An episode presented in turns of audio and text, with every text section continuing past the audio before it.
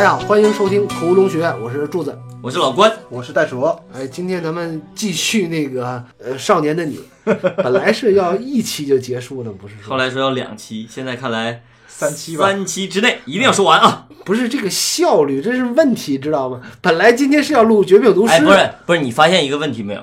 就是好多片子哈，嗯你我刚才问袋鼠，我说袋鼠，你那个第一次在电影院，他就他自己在电影院看完这片儿，我说看完以后是不是感觉还挺好？嗯他说对。他说大屏幕那个仪式感会让你忽略好多问题，这个东西你不能拉，一拉完以后你就感觉好多问题都出现了。其实大屏幕的时候，我也觉得好多问题，但是你当时那么快的速度，你在还在沉浸在情境里边，你你觉察不到，你知道有问题。最大的问题是意识层面的问题，我觉得嗯不是这个结构啊，或者就你直观感受一意识层面，二这个节奏有点拖，我坐不住了，嗯这些问题，而不会在剧作啊什么地方发现有问题。我是觉得就是这就是典型的一种就是一般的电影和伟大的电影的区别。就同样一个东西哈，你这个片子看完好，哎，你就觉得感受还不错，嗯就是在电影院看感受还不错，但你总觉得哪儿不好，这个东西就不能琢磨，一琢磨以后你就会觉得好多都是不好。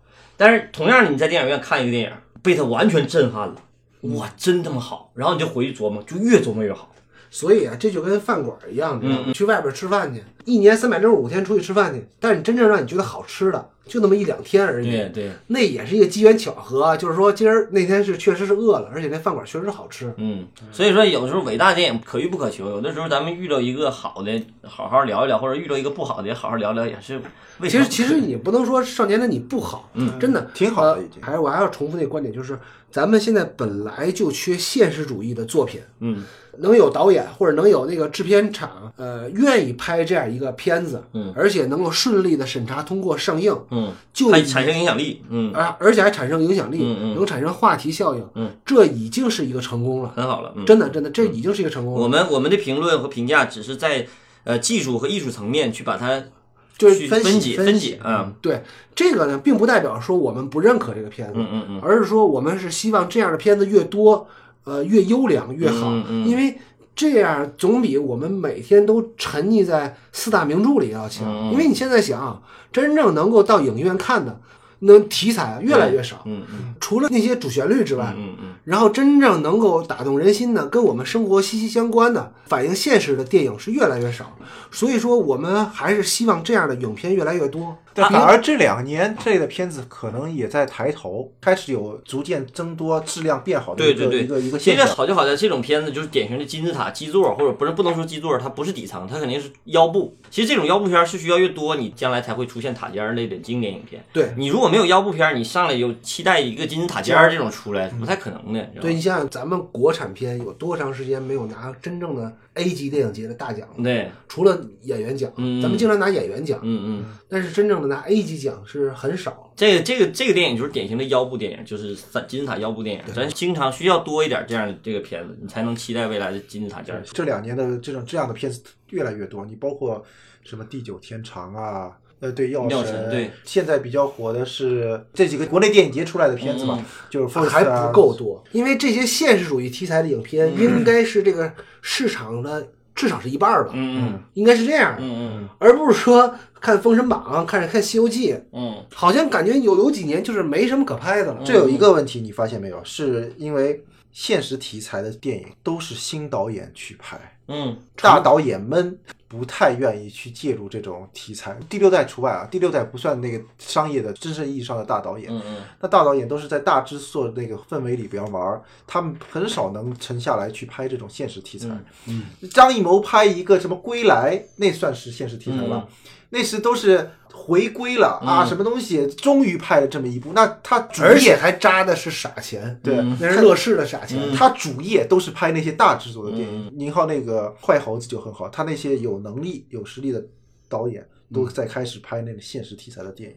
好，继续。咱们还聊回来啊，嗯继续回到片子，我是觉得，就是咱们这个，按照我之前说那个，这个是个五幕剧的话，其实到了第三幕结束的时候，就是到假强奸那一场，小北被警察带走，然后类型升级到犯罪题材，就是这个是第三幕的故事。其实就刚才我说的，第三幕的故事，它这个升级，它的对抗是升级了，从之前的霸凌事件已经升级到一个犯罪题材了，对吧？犯罪题材，它整个第三幕展现的是啥？展现的是一种命运悲剧，嗯，对吧？但是可惜就是它这个命运悲剧来的有点太早了。你这个你想想，整个这片子多长？是两个多小时吧？但是你第三幕整个剧的最高潮的点，九十四分钟就出现了。嗯，那你九十四分钟出现的话，你后边该怎么处理这两个人的？你先给大家解释解释，为什么你会觉得这段是命运悲剧呢？因为你看整个这个他们两个对抗的是什么？表面上看来是对抗的是制裁，对吧？对但是他们两个现在面临这个情境是怎么来到的？这个情境是一个偶然的事件，他啪把那个未来推下去了，这不是他故意去处理的。但是因为高考时间来了，嗯，然后这个男孩为了能够参加高考，然后选择了替他去顶罪。对，不知道是不是这一幕的台词，有个特别经典的一个金句儿说了一句：“你负责保护世界，我负责保护你。”哇，这个把这个调调调提的这么高高，观众看到这儿的时候有强大的一个心理预期，而且看到这儿一定会感动。升华了都。对，就已经 升华了。那你故事就该讲完了，或者故事应该讲到第三幕就开始对抗结束了得迅速结束了。但是想想这才九十四分钟，后边还有四十多分钟，还有好远好远的，对，你就没办法再去让情感，你到结尾的时候去升华了。还有一集戏呢。对，还有一集戏呢。然后后来我们就知道下一集戏是啥，下一集戏开始对抗正义、对抗法律也好。那你就对抗法律，你到下一步对抗法律的话，那你就就相当于你把你这个命运这块儿是更高级的一个，或者是更情感升华的，你把它放前面了，然后把对抗法律这块儿往后放了。对，那你结局就只能是被法律制裁，就完事儿了。掉下来，就掉下来，这就可惜嘛，可惜就掉。如果这两幕拧个个儿，把之前他俩躲避制裁这件事儿放到这儿，嗯然后把这段命运悲剧放到最后，最后的高潮，那我就觉得这个戏肯定完全不一样。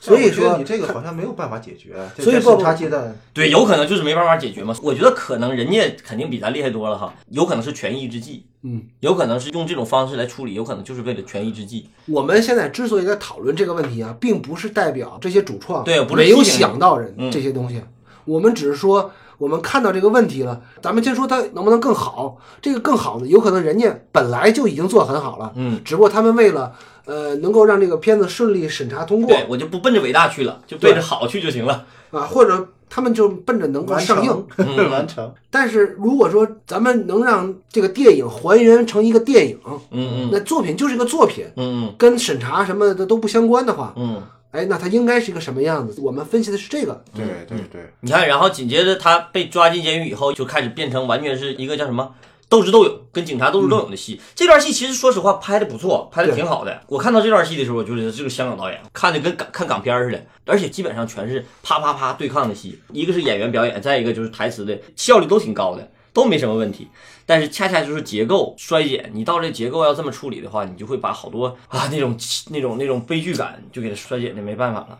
你想再提气，你到结尾提不起来了。你结局那一幕，最后你第五幕怎么也好不哪去。就是这个问题就在于，比如说吧，他刚才说这么一大通，如果你还没理解的话，应该就像一啥，就是罗密欧与朱丽叶在六十分钟的时候就死了，然后这俩人在六十分钟又复活了，复活了之后继续对抗这个家庭给他们的压制，嗯就又回来了，就没意思了。这个、他就没有最后像梁祝似的，俩人都进了坟包子，嗯然后坟墓咵一裂开，然后那个俩蝴蝶飞出来。所以为什么模型或者是结构，就有的时候是需要很苛刻的去严谨去遵守，有些规律是需要遵守的，因为这是根据人的那种情感的那种动机来的。对而不是啊，我所有创作者都是铁律啊，这八股文，这不是八股文的意思，是说人到那个时候，你看一个完整的故事，相对一个两个小时的时候，你到那个点得给观众一下子，但是给不是说想给就给得了的，是你需要你前面的结构做积淀的，你才能出得来。我是觉得在一小时三十六分十二秒就这儿，嗯，嗯为什么就是这场戏是啥呀？嗯这场戏是那个黄觉在审问这个易烊千玺，黄觉为了能够触怒这个易烊千玺，嗯就故意挑他最敏感的神经。嗯，对嗯但是这场戏呢，其实又把易烊千玺这个这也也好也不好又要说了，嗯易烊千玺到底是个聪明人还是个不聪明的人？这里边在对自己的演员的克制，就两个太厉害的小孩了在里边，嗯对吧？而且还有一点，就是你这场戏的好的话，你就能想到，就是之前那场戏给的不够。之前那场戏，咱们回忆起之前那场铺垫的戏，是两个人躺在床上，自己搁那叨逼叨把关于母亲那个故事给说出来了，而且没有真正的塑造。其实你哪怕前面再有一场戏、三场戏处理这个，就是不够刻骨铭心。对我说的这个刻骨铭心啊，是不是针对于角色的？是你得让观众刻骨铭心。嗯嗯。我说一个最俗套的设计方法，你可能哪怕前面有一张照片，这个照片看不着人脸，或者说是就没有照片，只有一个相框，连个照片都没有。然后周冬雨没事就翻他一下，翻他一下，那是第一场戏。然后第二场戏俩人躺着睡觉，然后说那照片的故事，然后再说这个，你有三场积淀，你你在这场戏。说的那个照片是这个易烊千玺的妈，对，易烊千玺他妈，你哪怕这场照片没有，就或者是反的，你翻过来以后也也没有人，都行，就差那么一点儿。然后还有一个比较重要的一个关节点，在一小时三十九分的时候，就闪回，就是那个未来怎么死的这场戏。嗯嗯，这场戏拍的太不好了。这场戏最不好，第一条就是让这个未来未来太傻了，怎么这不找死吗？然后你还非得要找一个大楼梯去拍，有的时候你场景合理是合理的，但你这个不能把这个破掉。怕生怕自己死不了，还要提一个北大 去北京。你你们觉得有什么更好的办法来解决这场戏的不好呢？首先，我就觉得不能让他自己去闪回这件事儿。就有的视角是可以进入闪回的，有些视角是需要发现的。为什么说有的时候悲剧命运，你得是带着观众一起去发现？这又是一场掀锅盖儿的戏，你知道吧？这就没啥意思。你得让人家你时刻去掀这锅盖儿才有意思。这个又回到这个是技术本身啊，就是这场戏嗯是应该有，有肯肯定肯定得有啊嗯但是具体这场戏怎么处理，嗯是一个特别大的一个考验。嗯仔细看这场戏啊，就只有谁说话给谁，然后给一个全景完事嗯。嗯嗯，就是还是三机位的拍法。嗯嗯曾国强导演一一旦落入戏特别重的时候，嗯嗯。就不会拍了。有点没办法。嗯对，你看过《麦基故事》那本书里有一个观点，我好像咱俩好像探讨过来，嗯他那里头有一个段落专门描述叫必备场景。嗯什么叫做必备场景？就是你这个场景是一定要出现的，而且嗯观众有预知的。你比如说这场戏，就知道他要把他杀了。当你这个场景一出现的时候，嗯，其实观众就知道你要结尾是什么结尾。对，就相当于你这个必备场景给错了，嗯必备场景得跳出来这个才对。必备场景就是，如果要是杀人这场戏的必备场景是这场杀人，那我就在家里头，观众想象不到危机在哪儿。嗯，那我在出现的时候，那个突然性才有。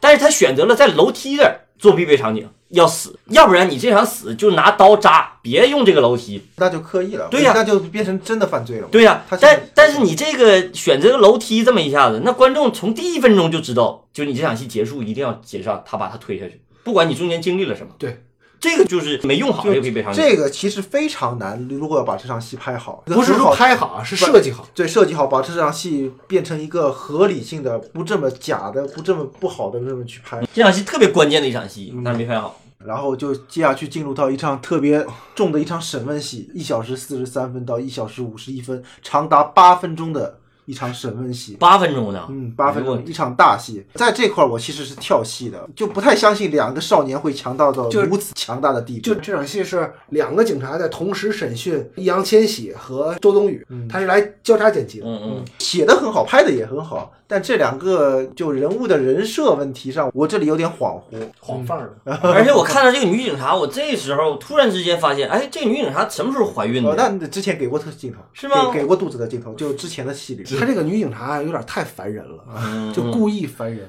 无来由的烦人，就感觉她跟那个那三姐妹是一伙儿的。这个因为我在一开始就说过了，我是觉得她这个人物的定位啊有偏差，她这个偏差是出现在两个方面。嗯第一个方面就是这个周冬雨到底是谁？周冬雨为什么会被欺负？那三姐妹为什么要欺负她？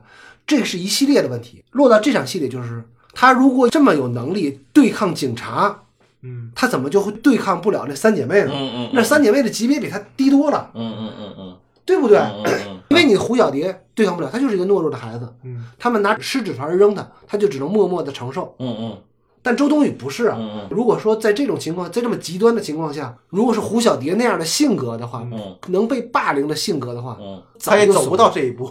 他就走不到这一步了，嗯嗯对吧？他会很激烈的反抗回去。大家都知道，咱们都是从小经过的。嗯你在被霸凌过一次之后，如果那个是就跟家暴似的吧，嗯你老公打你，一旦忍了，你废了，嗯嗯，就会永远持续这个。嗯嗯但是你第一次你就打回去了，嗯这个事儿就不会再有了。所以说，这个就是周冬雨的定位到现在还是模糊不清的，嗯所以才会造成你认为的，就是说这两个小孩为什么都这么强大，嗯嗯包括易烊千玺也是。确实是主角光环，就是这个片子的缘起，可能问题就出在这儿。但是你有什么解决办法呢？解决办法就是你你在修改这两个人，把这个周冬雨还原成一个有可能会被霸凌的人，那不就到不了这一步了吗？不是能被霸凌的人啊，他还还会到这一步，他会换一种方式去来表还有一个现这场戏。，你这个咱就不得不提到他致敬的那个东野圭吾了，你知道吗？这个时候你就感觉就是东野圭吾是一是怎么处理这个问题的？嗯，他真正强大的那个反抗对象是谁？是成人，对，而且他是小的时候就做出那个反应，嗯，然后后来的时候，这个人就是特别游刃有余，就这个女孩儿，嗯就就整，就智商超高。对，智商超高，但是他给他最大的那个伤害是什么？是幼年的时候当幼妓，厨你想想，对雏妓，他当了厨妓这么一个事件，对这个人的压榨感和被几个小女孩给欺负这个压榨感得到的反抗力量是完全不同的。对，你知道吗？所以你这个时候你就感觉那三个人的对手对这么这一场戏出现的时候，你就感觉那三个人对手完简直不全不值一提，对，完全不是对手不。是一个级别的，对吧？如果要是这个时候再搜出了一个周冬雨当年有更深刻的那个那个伤害，当然这个伤害可能更残酷一点，但没法展现。但如果要是哪怕展现一点儿，比如他妈不是他妈，他爸不是他爸，他朋友小丑呗对之类的，那都准确。你说的这是一种啊，嗯还还有一种就是从那三姐妹身上找。嗯如果那三姐妹的暴力不是这么蜻蜓点水，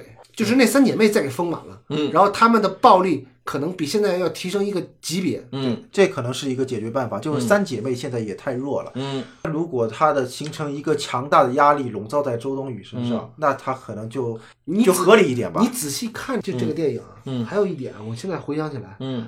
这三姐妹在教室里头就没有在全景当中出现过，嗯嗯嗯。所以说她那个阴阴影的笼罩感啊特别低，嗯嗯，就是该你出来了，你们三姐妹出来溜达一圈，打他一下，对，捅咕一下，这不这不是打就是捅咕，嗯嗯。所以话说回来，在这个片子里造成这个问题是这三姐妹没有写好，嗯这三姐妹写的太弱了。嗯嗯。嗯，还有一个。你霸凌戏，你霸凌那一方，你根本就没有霸凌的资格，那你还霸还有凌还有一还有一个个，就是，人家说人物逻辑啊，易烊千玺这个角色也不对，为什么呢？嗯，这易烊千玺这角色是不是小混混？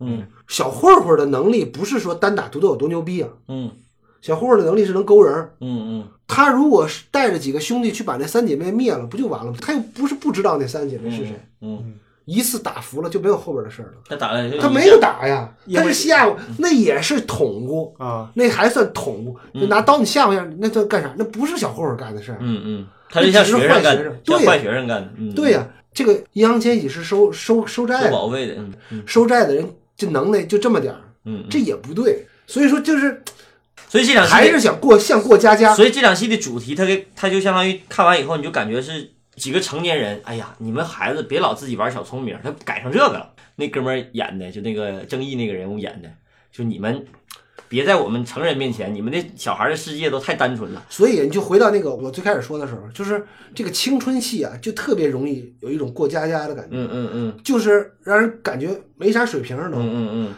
他为了提醒大家注意，所以他让他得得有人跳楼自杀，嗯嗯但是那个氛围感又不够，真的不够。嗯嗯嗯，而且还有一个，这些同学也不够恶。我上过高补，嗯而且我是第二段是插班上的，高补分两段嘛，第二段是插班上的。嗯就那个班里的学生都是那种就特别老实，嗯都特别想要脱离那个环境，因为那个是个油田的比较相对比较偏僻的学校，嗯他们都一心想要脱离那个环境，但是就会畸形心态，就是每个人都会防着对方，嗯而且会给对方或者使小绊子，嗯嗯他这一点也做的不够。嗯这个氛围的压力，如果能做到也行。嗯你看周围同学就是甲乙丙丁嗯没了，任何连面孔都不是，就是存连在，连连道具都不、道具都道不是具都不是，就是还是他这个氛围感啊。嗯嗯。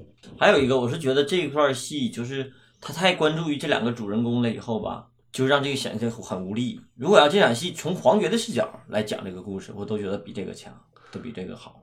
就是现在黄觉感觉完全不作为，我操！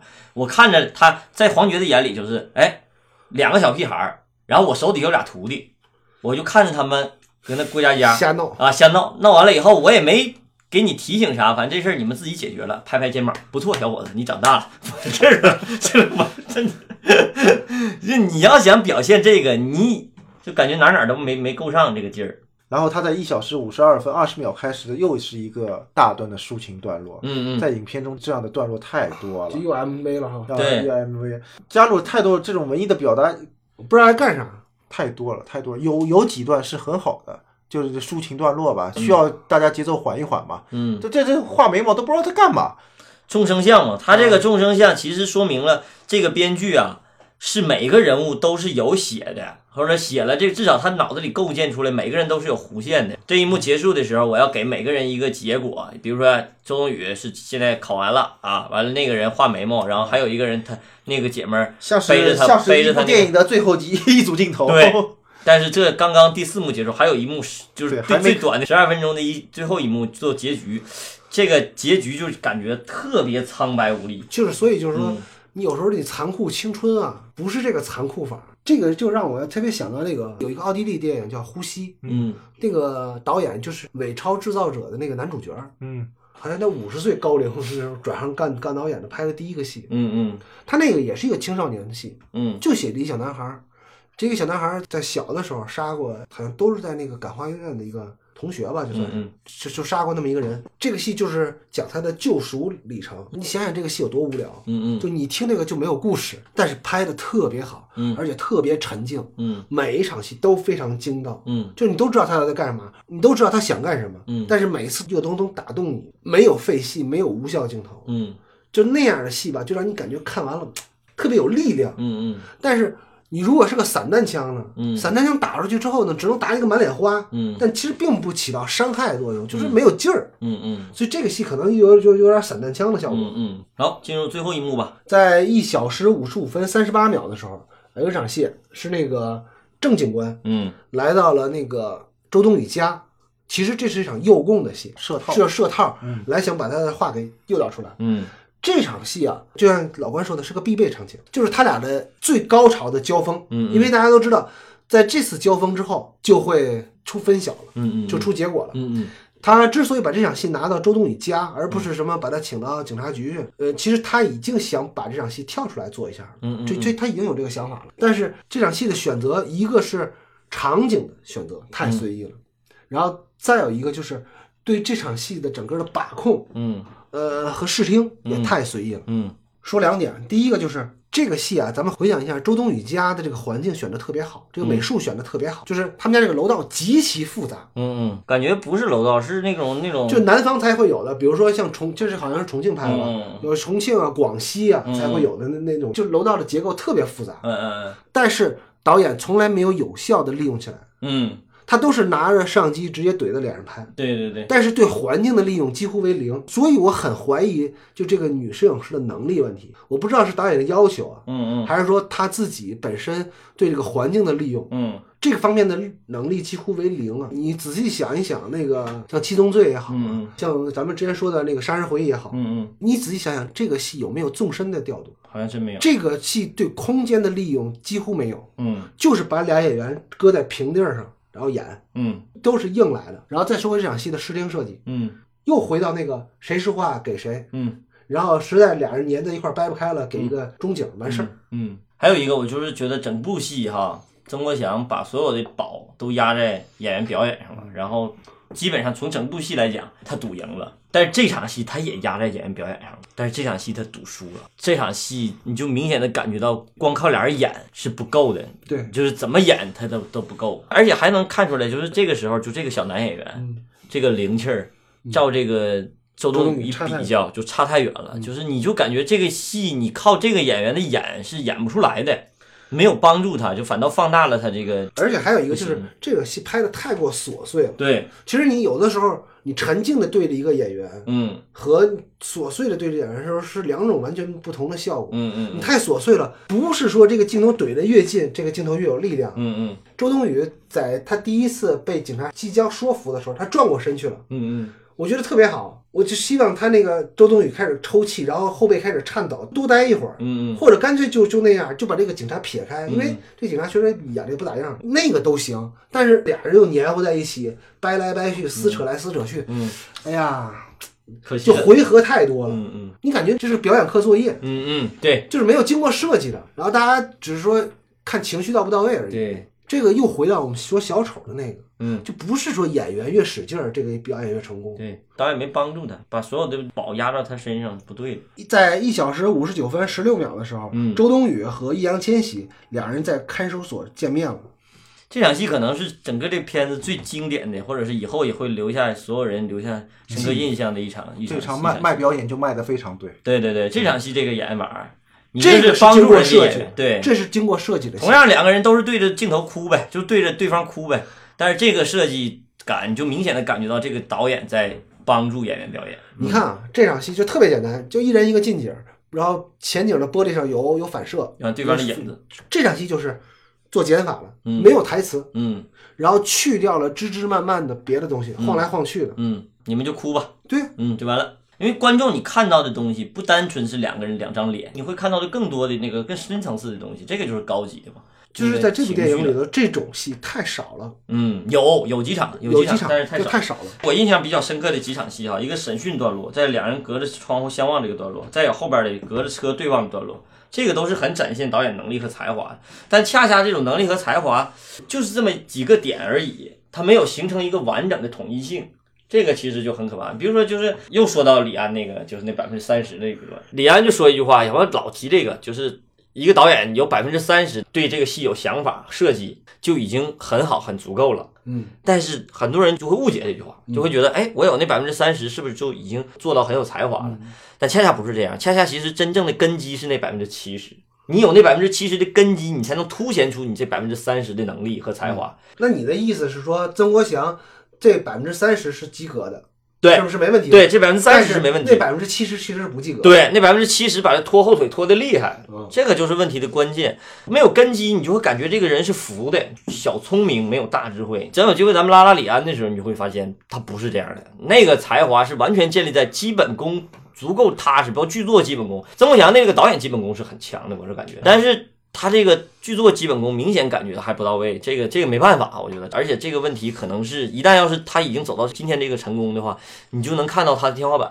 而且他也不会再进步了。对对对，很难再进步。这个因为他现有的情况他已经成功了的话，进步的空间也不大。对对对，很小了，这也这个不需要了也不需要。然后还有一场戏，就是给我印象特别深啊，两小时零二分三十八秒，嗯就是两个人都坐在警车里边，然后这个时候感觉就是分别要被押解往监狱。嗯嗯，这一段臆想段落就非常对，这段戏不是显才华的。这场戏我觉得还差一口气儿。就我有一个不是原来一直说一个理论嘛，嗯就是一个电影必须有一个超现实主义超现实段落超现实主义段落。嗯嗯其实这个本来应该是一个超现实主义段落，超现实段落，但是它还是没敢，或者说我不知道是他没敢做，还是说他没做，还是说人家不想那么做。这场戏啊，如果说他真正的把它做成一场超现实主义的戏，嗯嗯这个影片能够再上一个格。如果说咱们讲，他就实拍了，就这俩人就坐在同一辆车里边，嗯嗯这个戏会什么样？然后在现实当中，他不有一个镜头是这两两人恰好在一个岔路口分开了嗯。嗯嗯其实这不太现实啊，有一般女监跟男监都挨着，还是一条道走。嗯你想啊，如果有没有一种可能，就是这俩人之前聊过坐火车，不是去北京什么的。嗯嗯嗯，如果是他把这个改成那个，两个人一种释怀，或者是一种一种那啥啊，我明白。他把刚才那场那个隔着玻璃的戏再升华一下，直接做成超现实的，他连后边那个那个尾声都不要了，可以。我觉得他就缺这么一个超现实段落。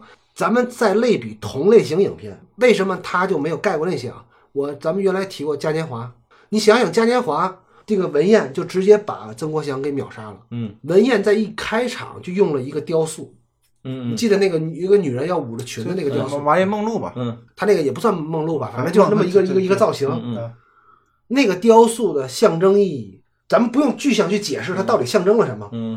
而且它是首先是它在一开场就运用了那个雕塑，然后那女孩从底下还看到那个那个那个雕塑的底下裙子裙子底下，嗯。然后这个片子又是跟那个青少年的这个性犯罪、性性性性侵有关的，然后这个片子的结尾他又把那个雕塑运走了。嗯嗯一部非常现实主义的片子里边有这么一个段落，嗯嗯你想想那个格调，嗯立马就不一样了。嗯嗯他就能立马就从七分片儿能变八分片，就这一个段落。嗯然后你再想想大佛普拉斯，嗯大佛普拉斯对那个佛的那几次运用，嗯，高级那个象征，立马能明白了。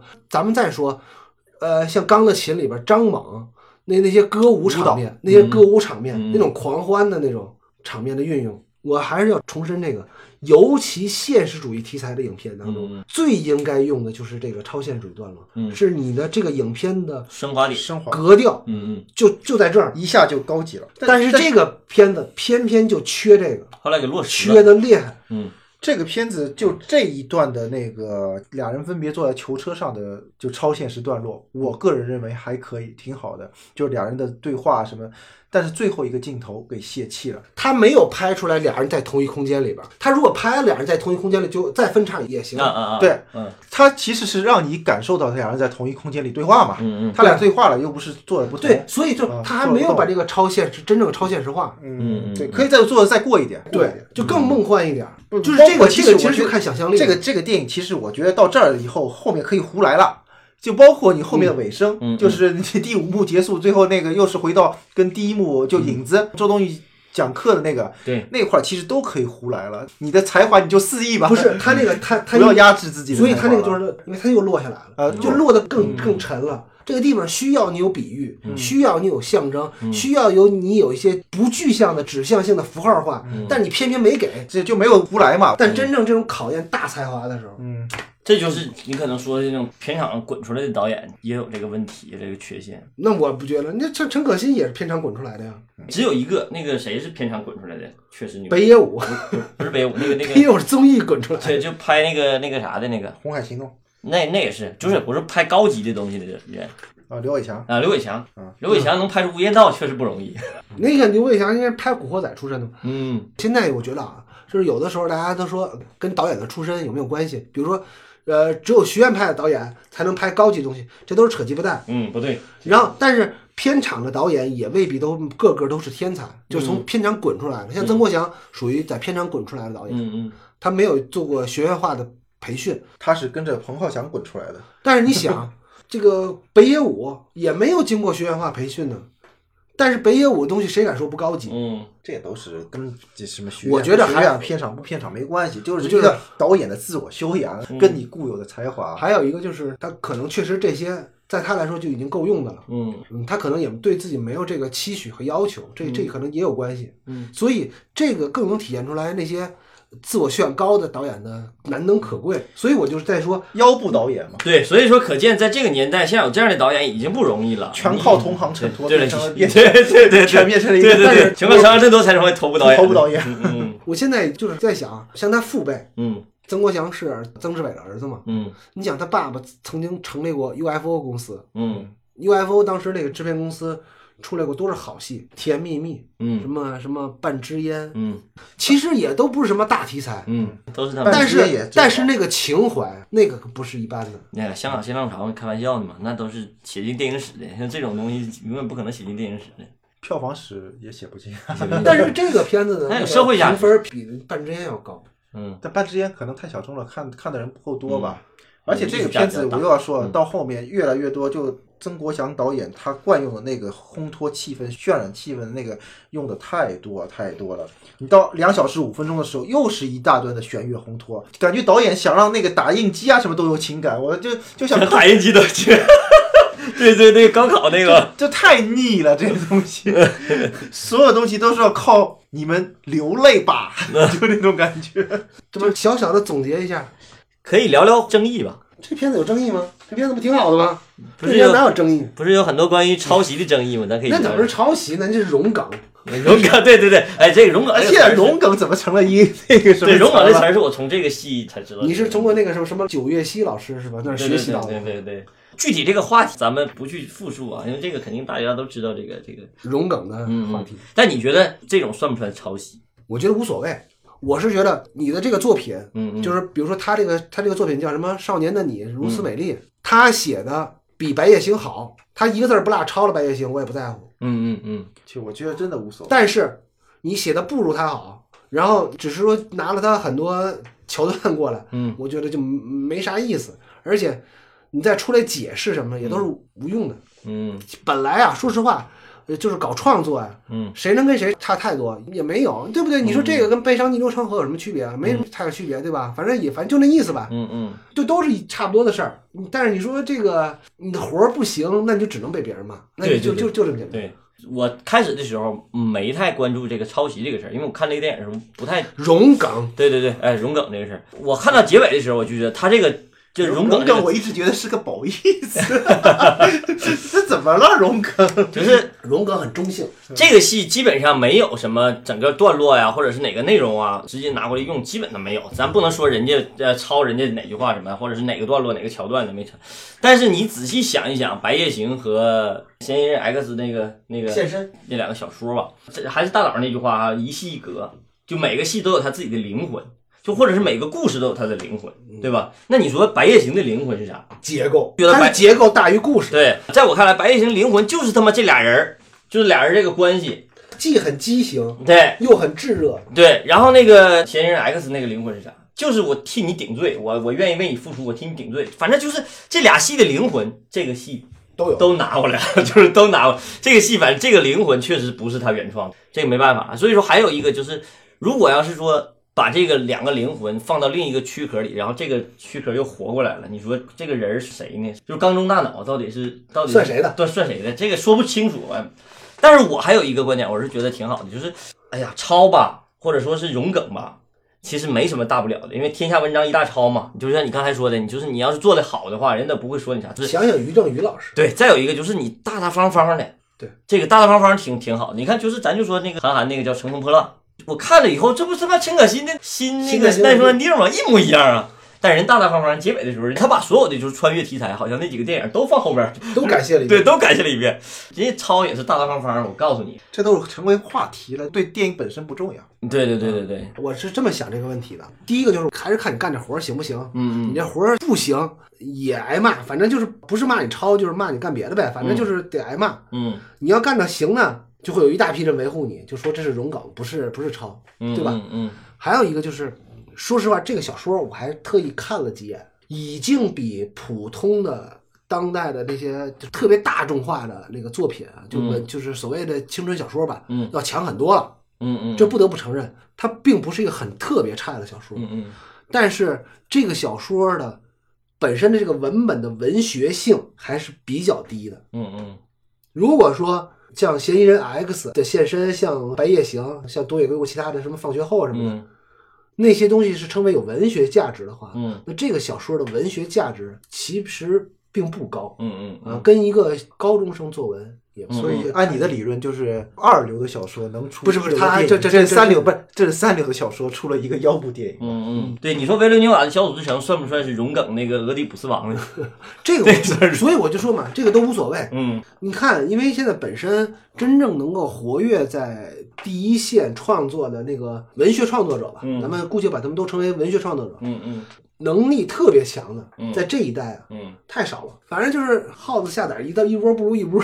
嗯嗯 但是这一窝怎么能跟上一代像刘恒啊那些人比呢？就是太差，就是差的不是一星半点儿。连这一代里边像比较有代表性的，像马马伯庸他们，差的太多。呃，所以作为到影视改编呢，有一个很重要的任务，想拿一个小说或者拿一个其他什么什么文本吧，嗯改成电影，嗯，或者改成电视剧，最重要的是做文学化改编，嗯都不是影视化改编。嗯就是给这个本身它这个文本增加维度，嗯增加厚度。如果说不在这个地方下功夫，嗯这个作品很难称之为一个优秀的作品。所以说，嗯，现在目前的集中的注意力都是要做一个好故事，嗯做一个好故事是可以的，没问题的。嗯但是真正的文学跟一个好故事还是有区别的。好故事并不一定是一个好的文学作品，嗯嗯但好的文学作品肯定有个好故事，就是这么个关系。嗯呃，行，那个我们对《少年的你》的那个怎么说？嗯，不敢说是评论，也不敢说是解读。呃，我们对《少年的你》的这个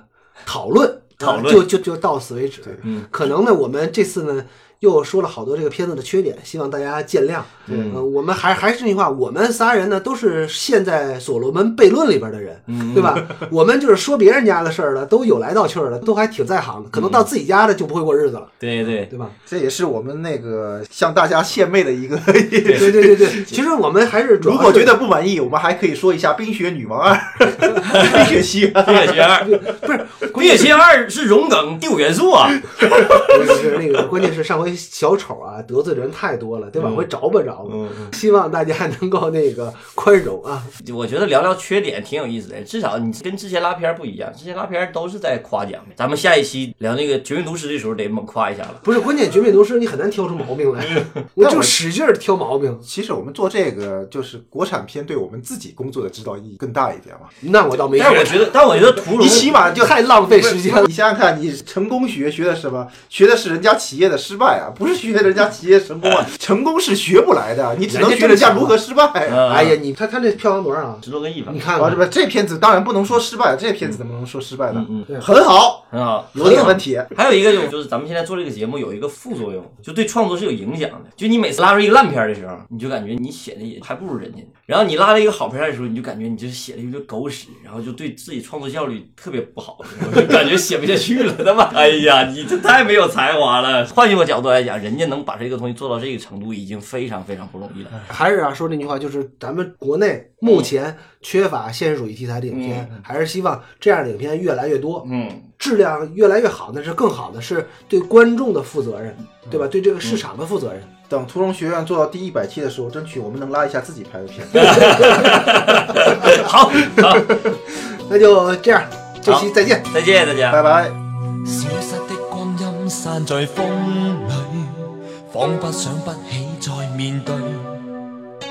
流浪日子，你在伴随。